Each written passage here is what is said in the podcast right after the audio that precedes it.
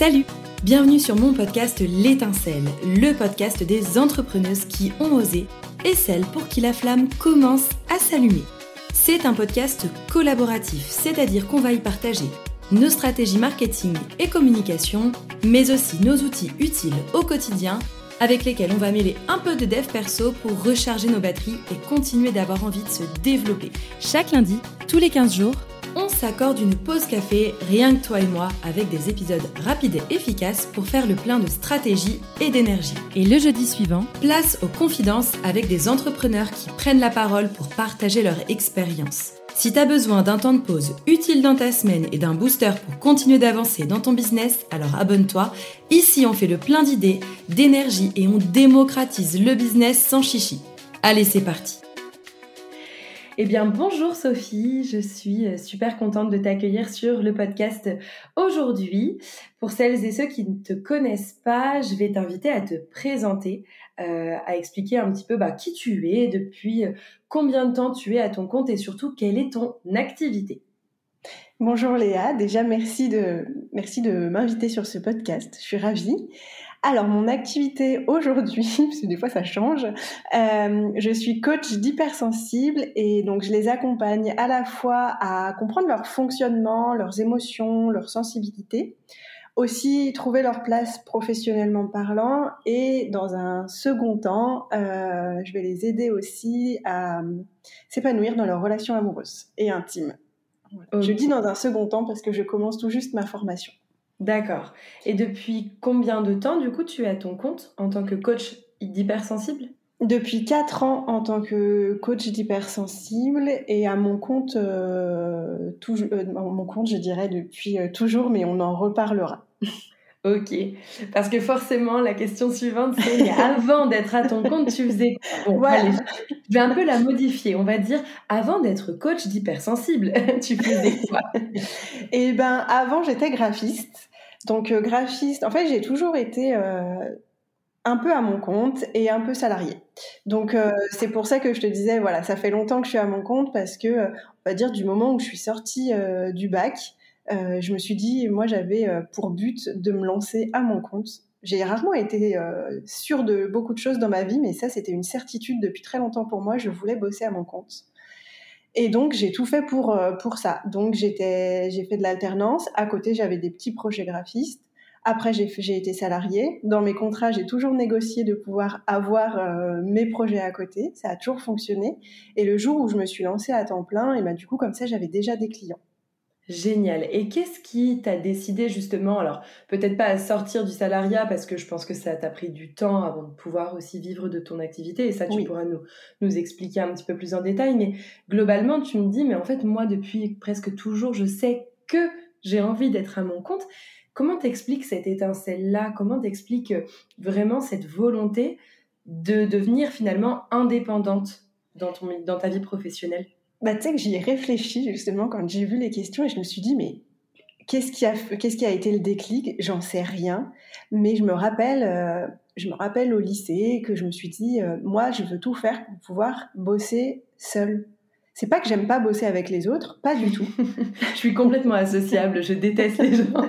c'est pas du tout ça, j'aime beaucoup les gens, mais euh, je me suis toujours rendue. En fait, je n'aime pas dépendre de quelqu'un et encore moins professionnellement parce que je sais que j'aime. Euh, moi, je suis quelqu'un qui aime bien quand les choses sont faites un peu en avance. Donc, euh, quand on faisait des travaux de groupe, eh ben, j'étais toujours la relou qui voulait euh, bosser avant euh, la dernière minute et qui, du coup, bah, attendait sur les autres. En fait, je voyais bien qu'on n'avait pas le même rythme et c'était chiant pour eux et c'était chiant pour moi. Et donc, je me suis toujours dit, bah, en fait, plus tard, quand je serai grande, je bosserai, je bosserai seule ou du moins, j'ai toujours préféré, en tout cas, même les postes où j'avais une certaine autonomie dans tous les cas. Ok. Et incroyable retournement de situation. Comment tu passes de graphiste à coach d'hypersensible? Qu'est-ce qui s'est passé? Est-ce que tu peux nous en dire un petit peu plus si on revient en arrière, ben, un peu sur le chemin de vie qui t'a amené aujourd'hui à, à délaisser euh, à délaisser la suite Adobe pour plutôt, plutôt être concentré euh, ben, voilà sur euh, sur, l'humain. En fait, à la base, je, je, nous replace tout le monde. Tout le monde vient avec moi. J'ai 15 ans. Euh, je suis dans la voiture avec ma maman et je lui dis euh, Maman, je veux être psy. Je veux faire des études de psy, je veux aller dans une fac de psycho et après, je veux recevoir des gens dans mon cabinet. Et ma maman me répond Je pense à. Enfin, aujourd'hui, je trouve à très juste titre, hein, elle me dit Écoute, la fac de psycho, je ne sais pas si ça va te plaire. Tu es quelqu'un qui a besoin de faire des choses extrêmement concrètes. Et c'est vrai, à la fin de la journée, j'aime avoir un résultat. Euh, et elle me dit, tu es quelqu'un de très sensible. À l'époque, elle devait sûrement le savoir, hein, que j'étais hypersensible, mais moi, je ne savais pas ce que ça voulait dire. Et elle me dit, tu es trop sensible, tu vas pleurer avec tes clients. voilà. je pose le contexte euh, et du coup, elle me dit si tu veux, euh, au lycée à côté de chez toi, il y a une filière à appliquer, on peut aller voir. Ok. Donc on est allé voir. Et en vrai, ça m'a carrément plu aussi. Je me suis dit, waouh, c'est génial. Déjà, c'était une, une, section un peu à part dans le lycée. Donc, je pense qu'en tant qu'hypersensible, je me sentais bien dans cette. on avait nos espaces à nous, on n'était que entre nous donc que des gens qu'on connaît. Euh, c'était très beau ce qu'ils faisaient. Alors ce qu'ils faisaient aux portes ouvertes, parce qu'après ce que je faisais, moi je ne savais pas du tout dessiner à ce moment-là, donc c'était beaucoup moins beau. mais mais j'aimais cette ambiance où euh, j'aimais cette classe. J'ai tout de suite aimé ça. Je me suis tout de suite sentie à ma place dans la classe, ce qui est très étrange parce que les profs ont rapidement dit à mes parents, bah elle sait pas dessiner, elle a pas la culture de l'image. Par contre, elle sait très bien écrire, elle est très bonne en langue nous, on lui conseillerait d'aller en filière littéraire. Et euh, mes parents ont dit, écoutez, déjà, on va lui poser la question de elle, ce qu'elle veut faire, ce que j'ai trouvé très cool. Et ils ont dit à mes profs, on n'en fera peut-être pas une Picasso, mais je pense que quand même, elle peut avoir son bac. Mes profs ont dit, oui, oui, bah, elle aura son bac grâce aux matières générales, mais pas grâce aux matières artistiques. Bon, mes profs ont eu raison. J'ai pas eu mon bac grâce à mes, mes matières artistiques. Mais il n'empêche que dès que je suis sortie du cursus scolaire, dès que je suis arrivée, parce qu'après j'ai fait un BTS com, donc là c'était pareil. Le prof me détestait, j'étais la plus mauvaise. Et après je suis allée en licence pro et on bossait. Euh, les profs c'était des professionnels. Et là je suis passée de la dernière élève à la première de la classe. Improbable, trop bizarre. Tout simplement, je pense parce que j'avais une capacité de travail. Du coup, comme j'étais un peu la dernière dans les autres classes, bah je bossais énormément. Arrivé en licence, bon bah il y en a qui avaient plus envie de faire la fête que de bosser, donc moi mes projets ils étaient toujours euh, plus que ultra aboutis et du coup je suis passée meilleure élève, ce qui est très satisfaisant je dois dire pour l'ego.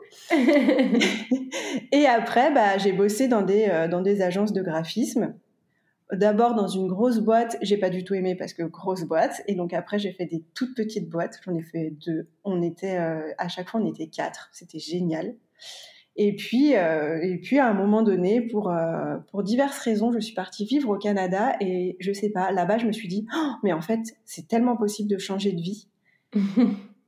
ça m'a ça m'a semblé plus facile là-bas et du coup, je l'ai pas fait là-bas pour autant parce qu'après on est revenu en France avec avec mon chéri et euh, lui est reparti, mais moi je suis restée et en fait je me suis dit mais c'est pas parce que euh, je ne suis plus au Canada, c'est pas parce que je ne suis plus avec lui que je dois euh, oublier ce, rêve-là qui était pour moi d'être psy. J'avais toujours ce truc de mais moi plus tard je finirais pas ma vie en tant que graphiste, je me voyais recevoir mes gens, enfin les gens dans mon cabinet, ça ça a toujours été. Et du coup je savais pas comment comment commencer en fait.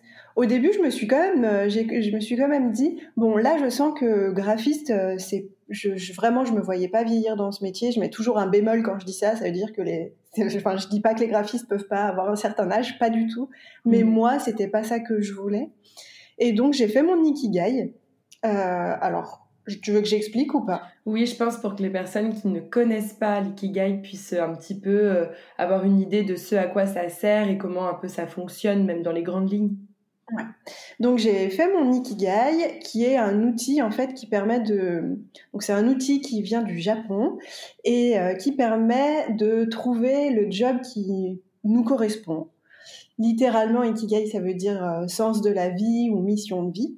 Et donc c'est un job qui correspond à la fois à ce qu'on aime, mais aussi à nos potentiels, à nos valeurs, ce qui a du sens pour nous et qui nous permet de gagner notre vie dans le cadre d'une recherche de job. Donc là, c'était un peu l'idée et je me suis dit, ok, je vais, ça va être ma première étape.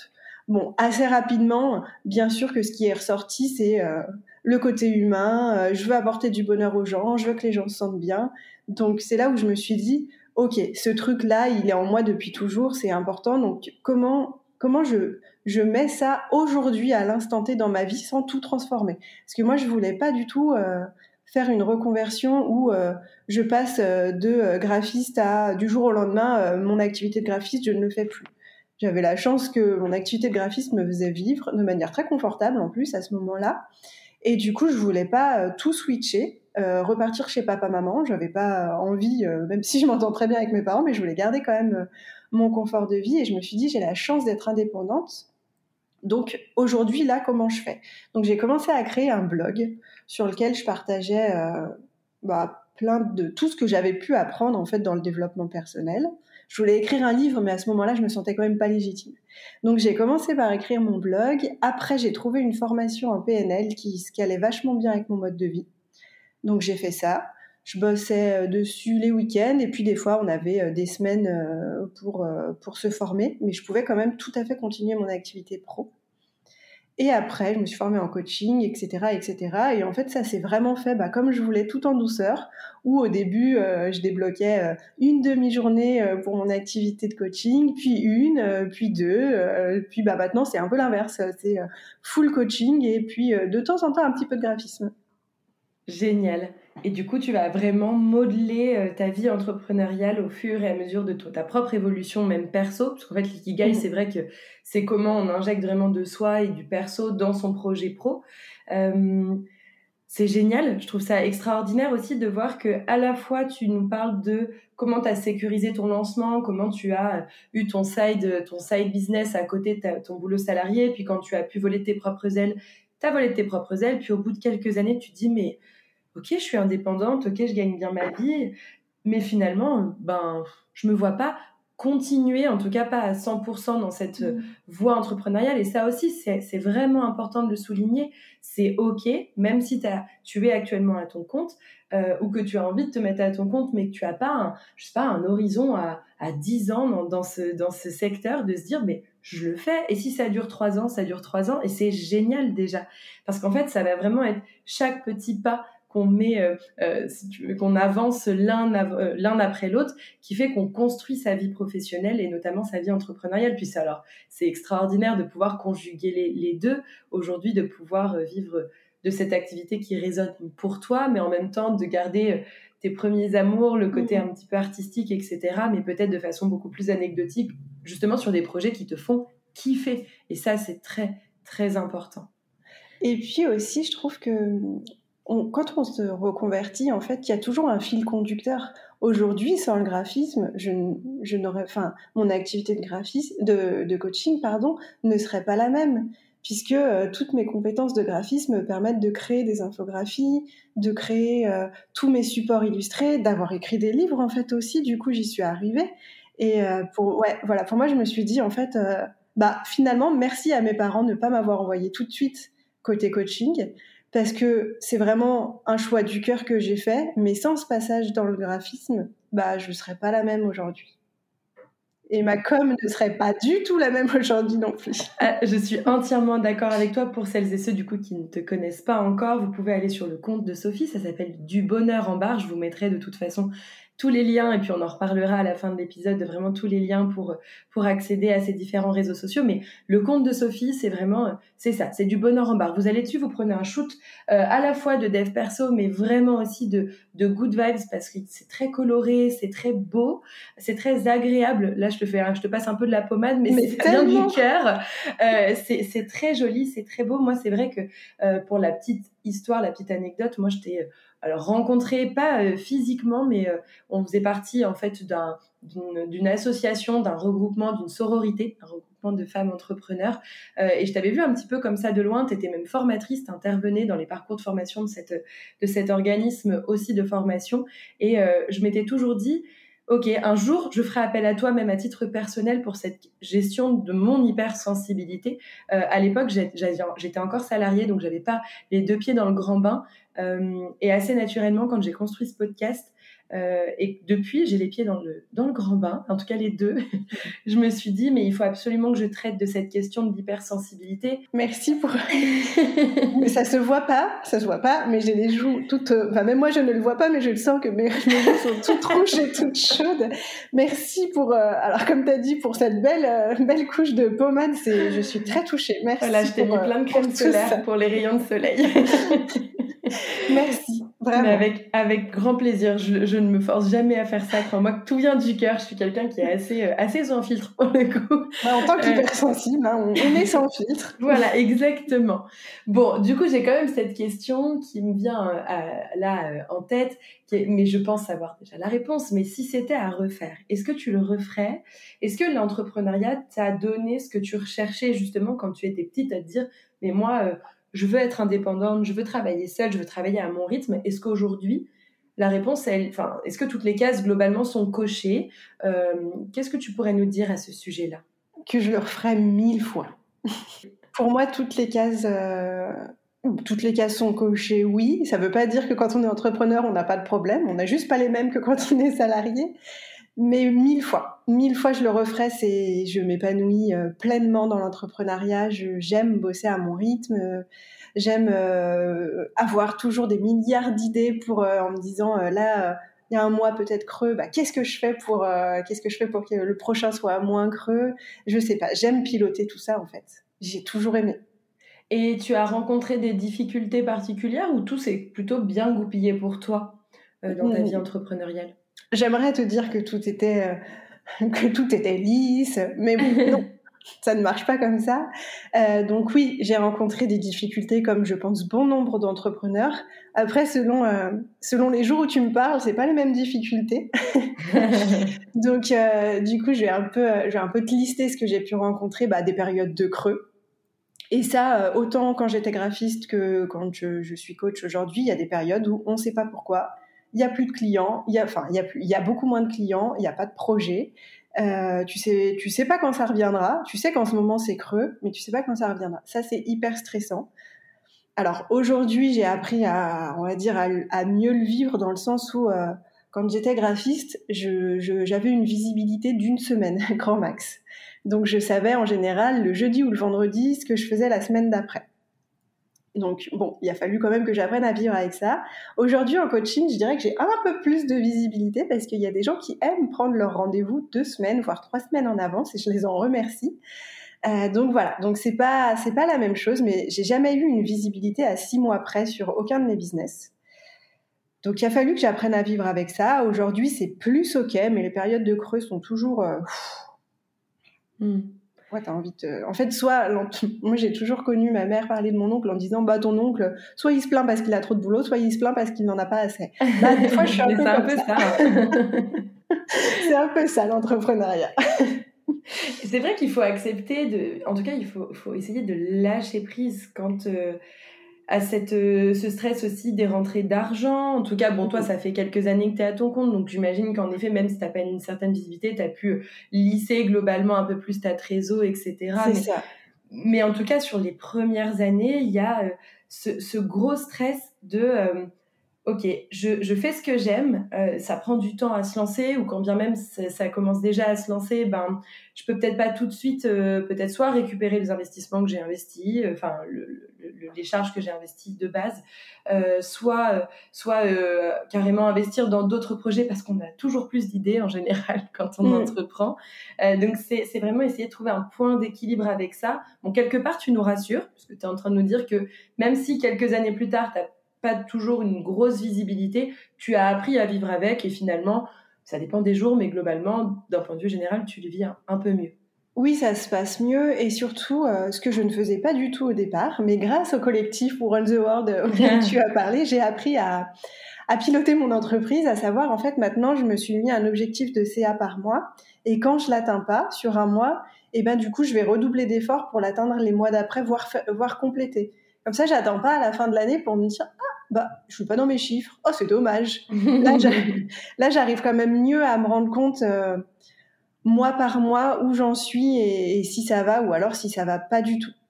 et quand ça va beaucoup moins, bah qu'est-ce que je peux mettre en place, qu'est-ce que je peux déployer euh, pour euh, faire en sorte que bah, que je puisse faire mon chiffre à la fin du mois et manger tout simplement, payer mes factures? Donc le plus difficile pour toi, ça avait vraiment été de gérer justement cette fluctuation de, de clients, de pas euh, réellement savoir ce que tu faisais presque d'une semaine sur l'autre. Euh, et puis après, ça s'est construit au fur et à mesure où tu as appris à prendre du recul. Mais... Euh. On va dire ça, c'est le, le, plus, le truc qui revient le plus souvent. Après, il y en a eu d'autres. Euh, typiquement, bah, je me suis séparée euh, bah, sur mes 15 euh, années d'entrepreneuriat, je dirais, je me suis séparée deux fois, c'est pas énorme, mais mais à chaque fois, c'est le fait de te dire, ok, alors là, je suis seule dans ma vie, seule dans ma boîte.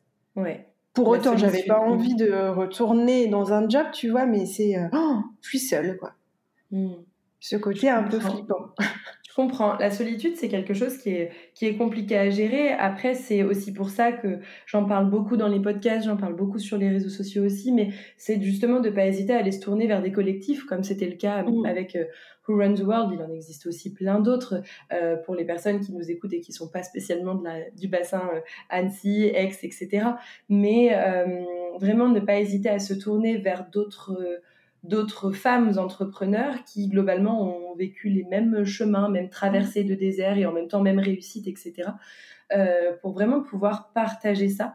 Euh, moi, je parle souvent de business friends. Euh, ça, c'est très important. Au-delà du cercle d'amis, du cercle qui vous accompagne depuis des années, c'est important aussi de trouver quelques quelques personnes vers qui vous pouvez vous reposer, avec qui vous pouvez échanger, qui globalement vont comprendre ce par quoi vous vous passez. Euh, et, en effet, euh, j'ose imaginer, euh, moi aujourd'hui, c'est, je suis très bien accompagnée de mon compagnon, mais on ne sait pas de quoi est fait demain. Et je me suis déjà, vraiment, c'est quelque chose qui peut me faire vraiment flipper. Ouais, c'est vraiment ce choc sur le coup parce que ça n'a jamais duré des mois et des mois. Puisque moi, je pars du principe que quand il y a quelque chose qui va pas, bah, on trouve les ressources en fait pour changer ça. Mm. voilà, je trouvais que c'était important de, pouvoir le, poser et comme tu dis, avoir des business, des business friends, c'est, ça change, mais ça change une vie entrepreneuriale en fait. Mais oui, mais oui, ne plus se sentir seul et ne pas hésiter aussi. Et si vous n'avez pas de, sororité, de, voilà, de groupe, de collectif euh, autour de chez vous, mais soit vous créez le, vôtre, soit tout simplement commencez par envoyer un DM sur Instagram à une nana que, voilà, vous avez découvert son compte, vous sentez que ça peut être euh, quelqu'un qui est dans la même aura que vous, qui partage les mêmes valeurs, et, et de pas hésiter à envoyer des petits messages en disant un petit café, ça te dit, parce qu'en fait, on est toutes dans le même cas et on aime toutes euh, pouvoir prendre un moment pour sortir la tête, sortir le nez du guidon là de son business et de se dire, bah, je vais aller découvrir une autre femme qui a un parcours très certainement très inspirant, euh, avec qui je vais pouvoir du coup, bah, ou pas d'ailleurs, mais en tout cas peut-être créer une réelle amitié. Après, ça mmh. se construit dans le temps. Mais... Super, merci beaucoup Sophie de ta sincérité parce que c'est vrai que euh, on peut toujours dire voilà le plus difficile ça a été euh, euh, de gagner ma vie, ça a été de me mettre à mon compte etc. Mais mais il y a aussi les aléas malheureusement qu'on n'a pas en tête au moment où en tout cas tout va bien côté perso, côté pro et puis qu'on se lance. Il y a aussi des aléas comme ça qu'on ne mesure peut-être pas au début mais qui ont un réel impact sur les vies professionnelles. Et comment tu as fait justement pour compenser ben, toutes ces difficultés, que ce soit le fait de pas d'avoir peu de visibilité, le fait parfois de te sentir seule dans ton business? Qu'est-ce que tu as mis en place? Est-ce que tu as des, conseils à donner aux personnes qui auraient pu justement se reconnaître dans les difficultés que toi tu as rencontrées? Sur le côté visibilité, euh, après, ça dépend beaucoup des métiers, pour le coup, parce que quand j'étais graphiste et que euh, bah, j'avais énormément de potes graphistes parce qu'on avait fait nos études ensemble, donc tout simplement on était potes et je voyais que ils n'avaient pas plus de visibilité que moi, donc c'est aussi se rendre compte de la réalité de son activité, en fait comment c'est chez les autres, est-ce que c'est pareil ou pas? Ça peut être aussi de, si vraiment c'est un problème pour certaines personnes de ne pas avoir de visibilité, bah de d'anticiper ça et de se dire ok donc ça veut dire qu'il faut que je remplisse peut-être mon planning. Admettons euh, si je alors je vais prendre le côté graphiste trois identités visuelles, bah là, je sais que j'en ai trois, mais il m'en faut euh, trois par mois. Donc, du coup, bah, je vais peut-être faire une grosse, grosse phase de prospection à un moment donné pour m'assurer les trois prochains mois. Ça peut être ce genre de choses. En coaching, je trouve que sur le côté rendez-vous, c'est plus difficile. Après, j'ose espérer qu'à un moment donné, j'aurai quand même beaucoup plus de rendez-vous et donc il y aura une certaine liste d'attente, comme chez l'ophtalmo, par exemple. Euh, mais c'est vraiment, ça, moi je trouve que quand on est entrepreneur, c'est c'est notre business, c'est nos valeurs, c'est notre rythme. Donc c'est vraiment à chacun de créer ce qui, ce qui est important pour lui. Moi, cette visibilité, ce manque de visibilité, j'y ai pas lié en me disant, bon, bah, en fait, c'est comme ça. Et ça revient toutes les semaines. Et quand il y a du creux, bah, j'en profite pour faire autre chose. Donc, finalement, j'en ai tiré mon parti. Mais parce que ça me convenait à moi. Ça ne mmh. convient pas forcément à tout le monde. Mmh. Donc toi, tu dirais, c'est vraiment euh, ne pas hésiter à se sonder et voir ce qui est juste ou pas du tout pour ah bah. soi-même. Et, euh, et, vraiment euh, mettre en place les actions. Si c'est je veux de la visibilité, alors en effet, je prospecte pour pouvoir caler un maximum de clients et avoir cette visibilité. Ouais, ou créer un système d'abonnement. Une offre à abonnement pour que les gens, bah, tous les mois, en fait, il y ait une sorte de rentrée d'argent ponctuel, ça peut être ça. Euh, est-ce que si tu es OK, euh, on peut passer du coup à cette question phare euh, qui est le, la thématique de l'épisode qui m'intéresse beaucoup. Je pense que je vais avec beaucoup, beaucoup, beaucoup d'attention écouter et boire tes paroles sur la, la notion de l'hypersensibilité et de l'entrepreneuriat. Comment on fait quand on est entrepreneur, qu'on est honnêtement seul face à son business, face à, autant à ses réussites qu'à ses petits démons intérieurs euh, mm. pour gérer cette hypersensibilité qui, en tout cas en ce qui me concerne, s'est retrouvée vraiment à nu en fait quand je me suis mis euh, pour le coup à mon compte. Alors déjà, si tu veux bien, euh, je vais préciser ce que c'est que l'hypersensibilité. C'est ce que je... C'est un mot à la mode qui peut, enfin, voilà, je trouve c'est important à un moment donné de de remettre euh, vraiment ce que c'est. Donc l'hypersensibilité, c'est pas juste des personnes qui pleurent beaucoup, pas du tout. Il y a des hypersensibles qui pleurent jamais. C'est déjà euh, une partie sensorielle, comme son nom l'indique, hypersensibilité, qui va être très forte. Donc c'est des personnes qui ont euh, un ou plusieurs sens qui sont plus réceptifs que la norme, que je mets norme entre guillemets parce que je n'aime pas beaucoup ce mot, mais voilà, pour expliquer que c'est voilà, une, euh, une sensibilité accrue à ce niveau-là.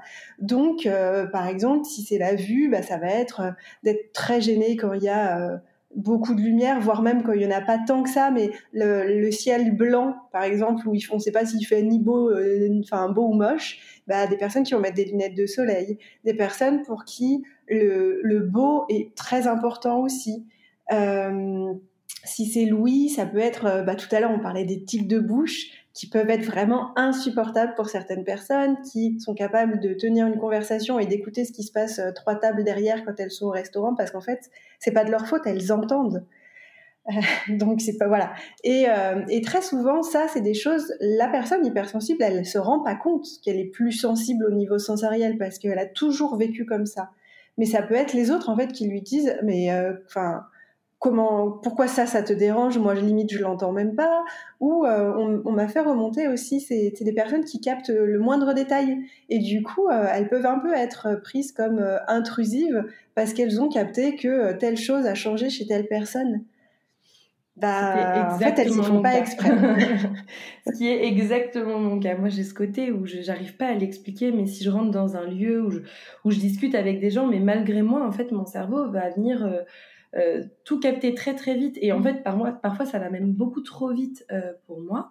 de ce côté, j'analyse tout, mon cerveau pense, réfléchit beaucoup trop vite, se pose des questions, et j'en viens même parfois, du coup, à parler sans même avoir pensé ce que j'allais dire. Mmh au risque même de blesser ou de mettre mal à l'aise la personne en face. Euh, et ça, c'est quelque chose qui peut être, honnêtement, euh, moi pour le vivre, quand on ne sait pas le gérer, handicapant.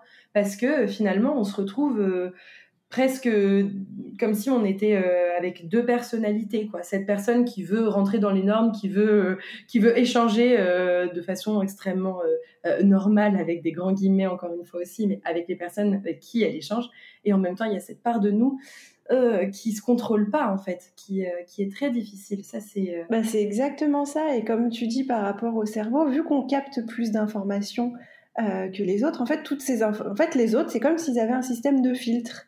Donc il y a que les informations importantes qui passent dans leur cerveau. Nous, les hypersensibles, non, tout passe. Donc après, le cerveau, il doit tout trier manuellement. C'est un peu la merde. Hein. Ça fait quand même Donc du coup, on a l'impression qu'il y a toujours un foisonnement de, de, pensées, de trucs dans notre cerveau.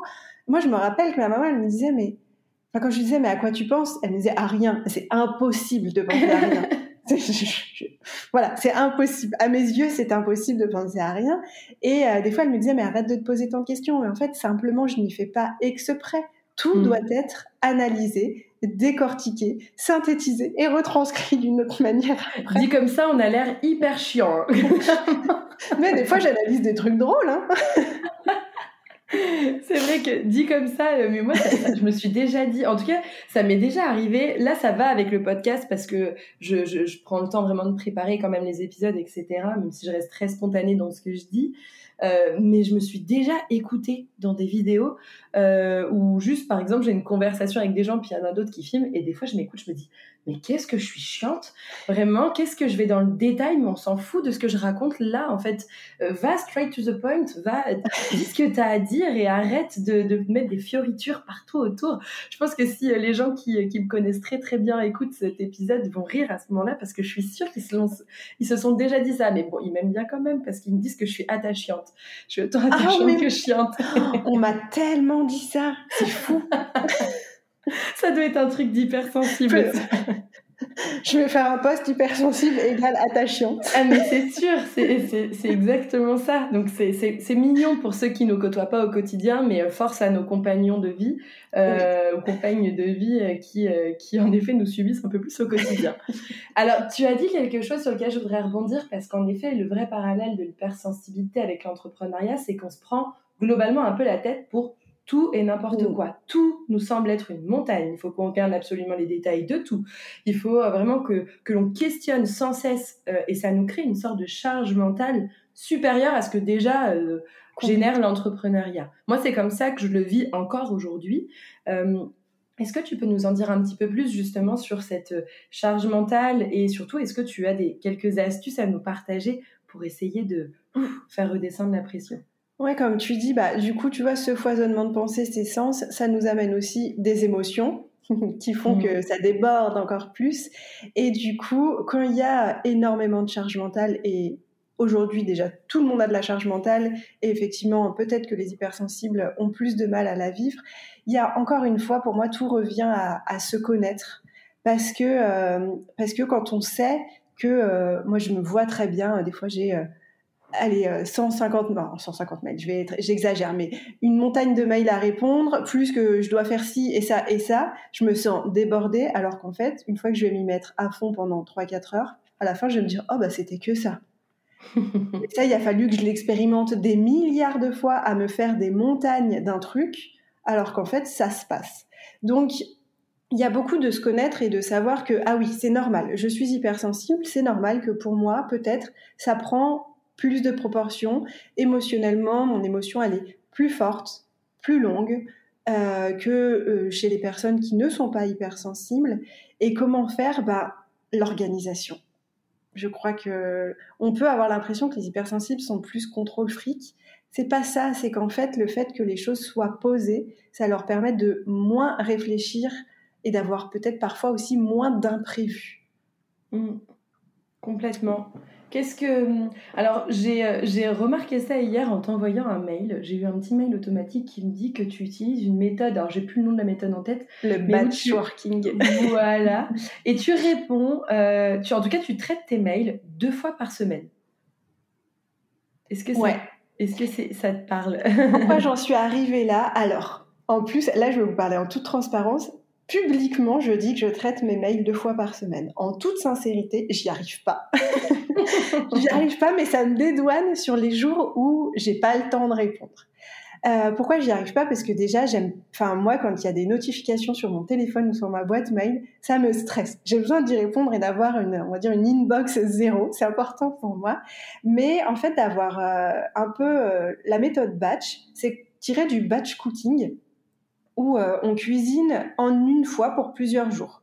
Ça nous permet de gagner beaucoup de temps puisqu'on est dans le flow ou dans le mood cuisine et du coup qu'on fasse, euh, on va dire pour un plat ou pour trois, en fait euh, tout est déjà sorti donc autant y aller pour trois plats quoi par exemple.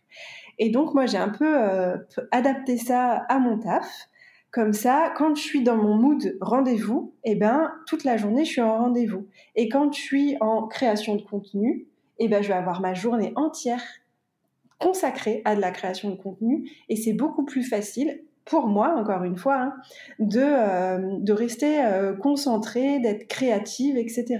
Plutôt que de commencer une tâche une heure, puis après d'être coupée par un rendez-vous, puis après de me dire ah bah là j'ai euh, allez deux heures, qu'est-ce que je peux commencer? Ouais mais non ça j'ai pas le temps. Ça c'est trop de stress pour moi. Et un autre truc qui m'a énormément aidé, mais je pense qu'il a même changé ma manière de m'organiser, euh, c'est la lecture du livre Kiffe ton cycle de Gaëlle Baldassari.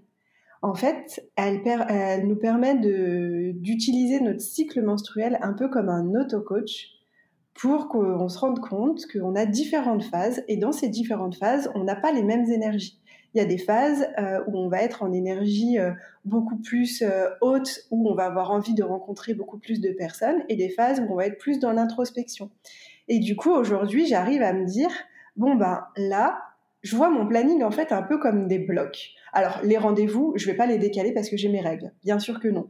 Mais euh, si c'est une journée où j'ai moins de rendez-vous et que j'avais prévu euh, de la création par exemple, mais que je suis dans un mood, va savoir pourquoi, ce jour-là administratif parce que j'ai juste envie de, de rayer de la to-do, et bah du coup, pas de problème. Je vais prendre mon bloc euh, création, je vais le déplacer, puis je vais prendre mon bloc administratif, je vais le mettre maintenant, et puis ça se passe comme ça la souplesse de gérer en fonction de ton mood du moment.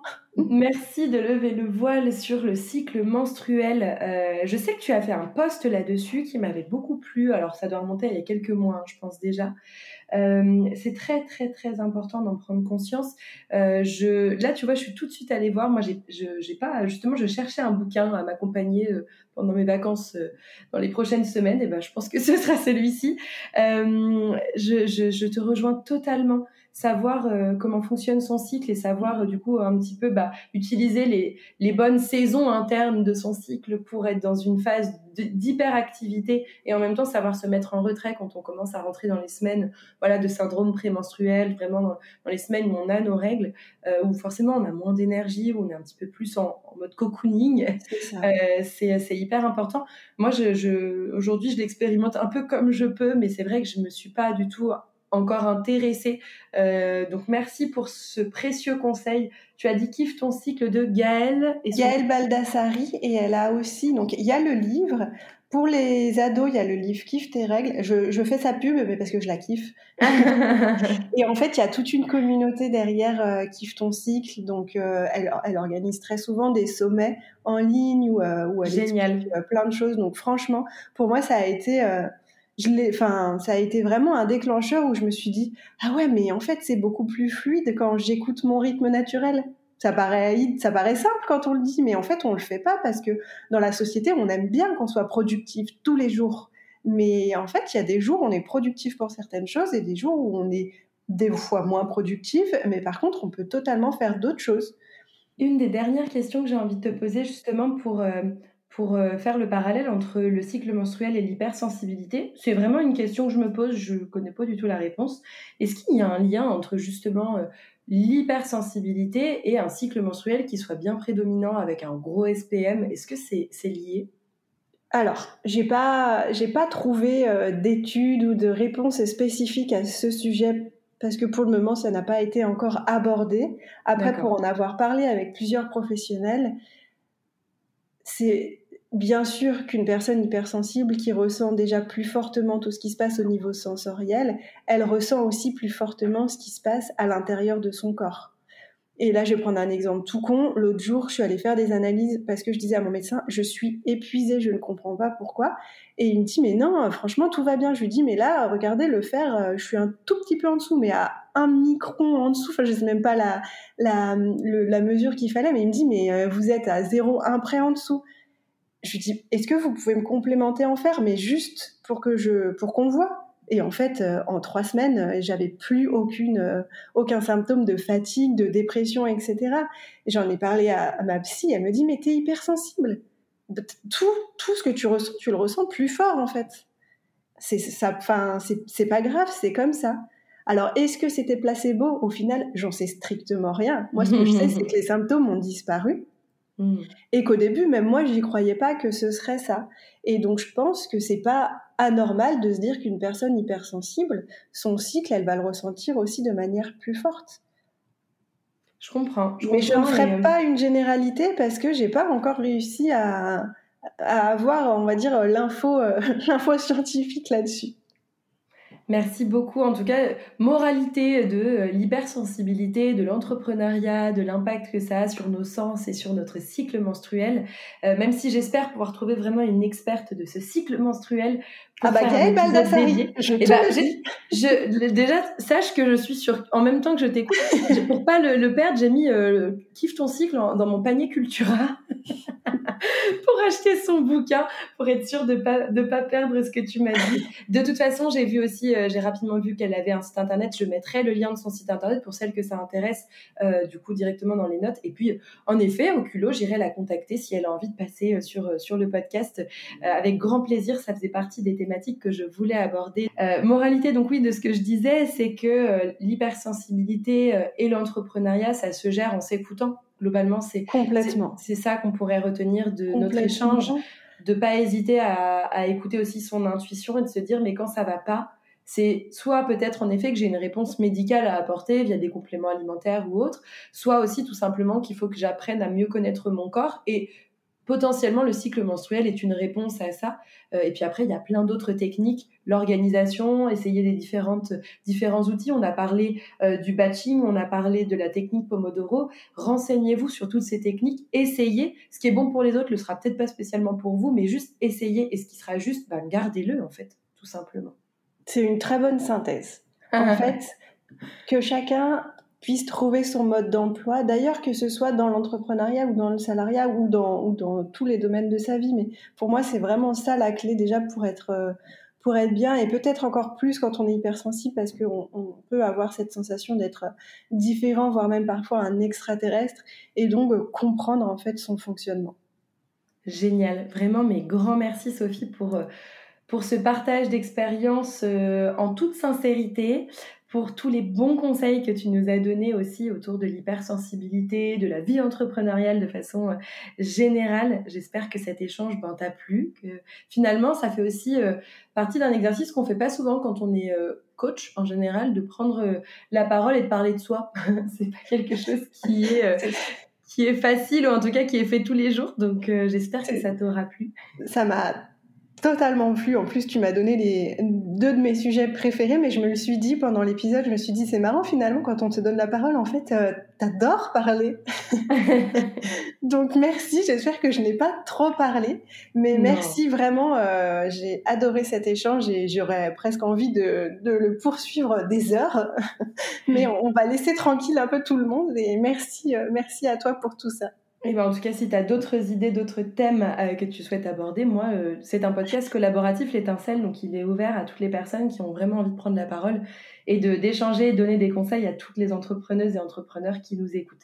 Grand merci Sophie. Sophie, on te retrouve euh, du coup sur tes réseaux sociaux qui sont donc du bonheur en barre sur Instagram, mais tu as également un podcast que l'on peut retrouver sur quelle plateforme?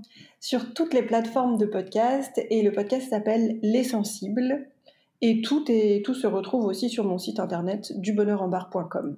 Parfait, je mettrai de toute façon tous les liens pour accéder donc à tes réseaux sociaux, ton site internet et ton podcast euh, dans les notes de l'épisode. Je te remercie euh, encore et je te dis euh, à bientôt. Merci à toi et puis merci à tous pour votre écoute. À bientôt. C'est déjà la fin de cet épisode Confidence. J'espère que cette interview t'a plu et que tu en retires un max de conseils. Si c'est pas déjà fait, n'oublie pas de t'abonner à mon podcast pour ne louper aucun épisode. Et surtout, si t'as aimé cet épisode, laisse-moi un petit commentaire et 5 étoiles parce que ça boostera le podcast auprès d'autres entrepreneuses. Nous, on se retrouve dès maintenant sur Instagram ou dans 15 jours pour un épisode Petit Café. D'ici là, je te souhaite une très très bonne semaine et je te dis à très vite.